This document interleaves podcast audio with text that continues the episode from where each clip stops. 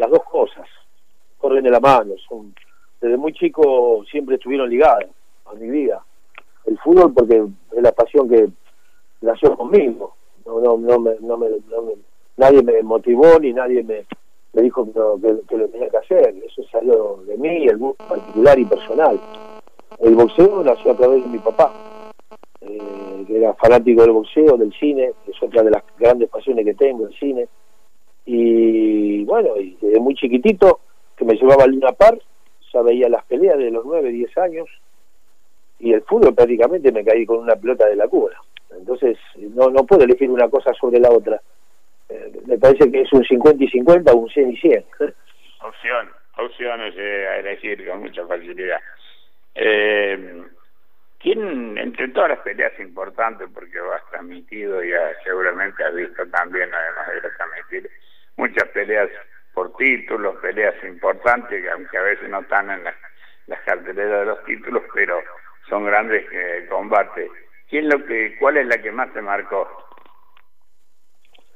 Y ahí no podría elegir una sola, quizá por la repercusión que tuvo y que todavía la sigue teniendo en la gente, porque fue una pelea realmente inolvidable por lo que pasó en el último round, tendría que nombrar la más cercana del 2012, el Maravilla con Chávez. No te metas ahí, no te quedes ahí. Sí, pero hay muchas. Yo, por ejemplo, mi primer viaje a Europa, la consagración de Ubisaco cuando fue campeón del mundo, o seguí mucho la campaña de Falucho Laciar, te hice muchísimas peleas de Falucho, casi toda su carrera. Eh, las peleas del látigo Koji, que el 4 de julio, antes de ayer, se cumplieron 33 años de esa pelea cuando ganó el título mundial en Sicilia, que estuve por Radio Rivadavia con Gafarelli y García Blanco. Eh, qué sé yo, la carrera de Omar Narváez, que le hice una nota para Radio La Red en golpe de knockout eh, el, domingo, ayer, casualmente, y recordábamos toda su carrera, el boxeador con más pelea de títulos mundiales y tercero en el mundo, después de Bernard Hopkins, por ejemplo, y Julio César Chávez. Entonces no, no, no, no me podría quedar con una sola una pelea casi en el eh, en el epílogo de su carrera, porque yo empecé en el 72 como periodista, tenía 22 años él se retiró en el 77. Este, algunas vi, notas, o, o, Víctor Emilio Galíndez también, y sobre todo la década del 80 en Las Vegas, que fue la última década dorada del boxeo mundial, donde viajaba permanentemente todos los años a, ver esas grandes veladas de, de Hagler, de Tommy Herr, de Durán, de Ray Leona, otro cordobés, que peleó tres veces por el título mundial, yo estuve en dos de sus tres peleas, Martillo Roldán.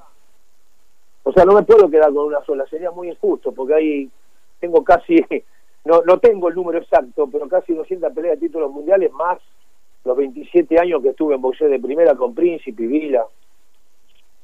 Sentado, sentado ahí al borde del ring para transmitir una pelea, ¿cuál era el, boxeador que más te gustaba ver? Porque ha, habido grandes boxeadores, vos los acabas de nombrar, pero cada cual tiene su estilo y por ahí algunos son más llamativos para te entretienen más. ¿A vos quién era el que más te llenaba? ¿A nivel nacional o internacional? No, de los nuestros, de los argentinos. Argentino, Ubisaco. Ubisaco me llenaba los ojos. Para, yo siempre digo que Ubisaco era el Maradona del boxeo. Lamentablemente terminó su carrera de manera abrupta por las adicciones que tenía tenía todas las condiciones para ser un, campeón duradero y exitoso.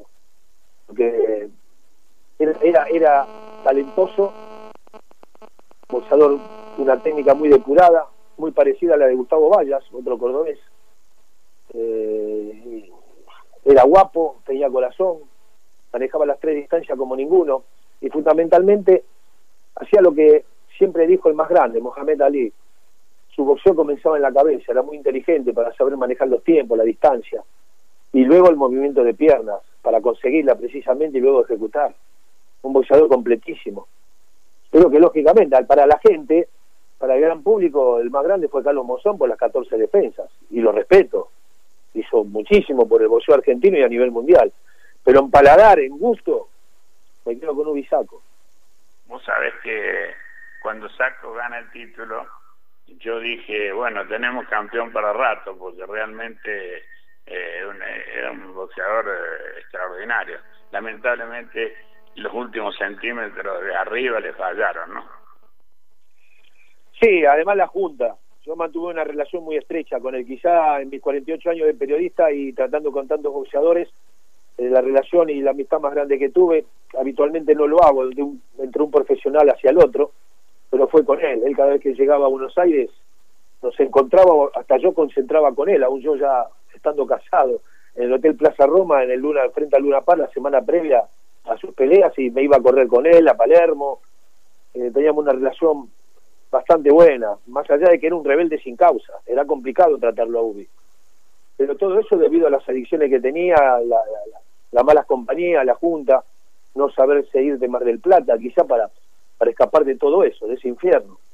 Y lamentablemente murió muy joven, a los 41 años. Exactamente. Eh, dejamos el, el boxeo vamos a meternos un poco en la redonda porque sé que vos tenés que comenzar tu programa y, y debemos desocuparte la pronto el fútbol. ¿Qué te dejó el fútbol? ¿Qué te sigue dejando? ¿Y qué fue eh, el mejor equipo que te ha tocado seguir? El fútbol fue mi vida, una parte de mi vida, una parte muy grande de mi vida. Desde, muy chiquitito, en mi infancia, mi adolescencia y actualmente.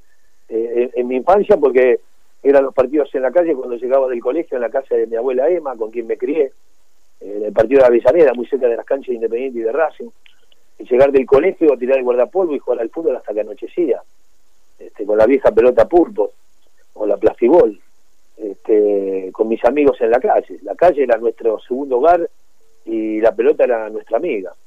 Posteriormente, ya bueno, ya el contacto entrando en la adolescencia, eh, jugando en la inferiores de Huracán, de Atlanta, yendo a la cancha de muy pibe, me llevaban los más grandes, pues si no mi mamá no me dejaba, mi abuela eh, yendo a, ver a Racing a Independiente de local, porque era lo más cerca que quedaba. Y posteriormente, ya cuando entré en la adolescencia, sabía que lo mío podía llegar a ser esto, el periodismo, porque eh, la radio fue siempre mi gran compañera. En esa época, en el año 58, 59, 60, yo tenía 10 años, 8 años, 9 años, y, y, escuchaba los sábados a la noche encerrado las peleas y los domingos a los partidos de fútbol, donde se van a la cancha y luego, bueno, yendo a Luna Park con mi papá. O sea que fueron mi vida esas dos cosas. Y el fútbol, por supuesto, que me atrapó rápidamente y, me sigue atrapando. Ya ahora trabajando es una pasión que no, no, no tiene final, afortunadamente. En principio, bueno, preguntarte puntualmente con respecto a la edición hace muy poquito tiempo de tu libro, del Tatán Tatán, una frase célebre en tus relatos. Bueno, contanos un poco de qué se trata y qué se puede encontrar la gente eh, que aún no lo pudo descubrir, leer, sobre lo que vos bien marcás allí. Eh, todos hilvanados, las pasiones, tus tres pasiones, como menciona la tapa, eh, el periodismo, el boxeo y el fútbol. Bueno, precisamente se trata de eso, pero también cuando me llamó la editorial Planeta a través de su dueño, Nacho Iraola, yo le dije que no quería contar solamente anécdotas, sino que quería hablar de lo que significó para mí en mi vida personal el arranque de esta gran pasión, que es el periodismo, y a través del mismo con boxeo y con fútbol. Eh, lógicamente quería hablar, también de lo, de lo, que significaba el periodismo, de lo que fue el periodismo cuando yo empecé, fijándome en esos grandes maestros de aquella época, como Dante Panseri, Aldigó, Cafarelli, García Blanco, Héctor Larrea, Antonio Carrizo. O sea, quería que vaya en un nivel un poquito más arriba de lo que habitualmente este, se escriben este tipo de libros con anécdotas. Lógicamente que hay anécdotas de todos los mundiales que tuve, de las peleas, o, de lo que significa el periodismo para mí, lo que significa el periodismo y lo que es el periodismo desde mi óptica. Y lógicamente que a través de eso me fijo en los, en los grandes referentes tuve en toda mi carrera. O sea que más o menos habla de todo eso, mi vida personal, que algunas cosas que me ocurrieron que me puso el destino en mi camino fueron de película, como el hecho de haber conocido a mi mujer con la cual estoy casado hace 45 años, la hija de Osvaldo Cafarelli, casualmente y me la cruzaron en mi camino, y, y luego lo que fue mi carrera, a través del apoyo de mi suegro precisamente. O sea que eh, creo que a, mí me gustó el libro y lo terminé de escribir cuando vine del Mundial de Rusia. Hablo de mis vivencias eh, en, los mundiales, hablo de la organización del fútbol argentino, hablo de lo que es el periodismo hoy, lo que fue mi desarrollo y cómo ha cambiado ahora con la tecnología y las redes sociales. Eh, hay, hay un montón de cosas interesantes. Me parece que a la gente le va a gustar. es más, lo estaba podía presentar a Córdoba cuando saltó este tema de la pandemia. Ya lo he ido a presentar a varias provincias y, en carpeta hay varias provincias más. Entre ellas estaba Córdoba, donde tengo tantos amigos. Eh, quienes eh, crecimos escuchándolo eh, en el interior sobre todo, lo tenemos muy reflejado con, con esa dupla que siempre hizo en partidos de fútbol durante mucho tiempo con Alejandro Fabri. Es como decir, en Boca, Guillermo y Palermo, em, Walter Nelson y Alejandro Fabri. Em, ¿Qué nos puede decir de, esa dupla, de esa experiencia de transmitir mucho tiempo con Alejandro? Sí, 20 años con Alejandro. Eh, la semana pasada nos hicieron una nota por Zoom a los dos este, y, yo siempre decía lo mismo. Con, con Alejandro creo que viví mucho más que con mi mujer durante 20 años. Porque vivíamos arriba de los aviones yendo de un lado para el otro, con mundiales juveniles, mundiales mayores, Juegos Olímpicos, Copa Libertadores, bueno, ni hablar en el Campeonato Argentino, yendo por todo el país. Eh, en Córdoba cada vez que llegamos nos trataban maravillosamente bien. A propósito, no me quiero olvidar, le quiero mandar un, abrazo muy grande a, alguien que comenzó conmigo, que lo considero uno de los mejores relatores de la Argentina, que es Osvaldito Hueve. Eh, le mando un, gran saludo, seguramente si está escuchando alguien le manda mi saludo. Hace rato que no lo veo, pero mantengo contacto con él a veces. Y, con respecto a Alejandro, lógicamente que me sentí un privilegiado el haber tenido un comentarista de la jerarquía y del nivel de Alejandro, el héroe cultural, además y futbolero. Eh, después tuve también en boxeo grandes grandes comentaristas como Osvaldo Príncipe y Julio Ernesto Vila. En ese sentido, por eso digo, algunas cosas que me pasaron fueron de película, ¿no? Este, tener de comentarista Enrique Macaya Márquez en el Mundial 2014 en Brasil.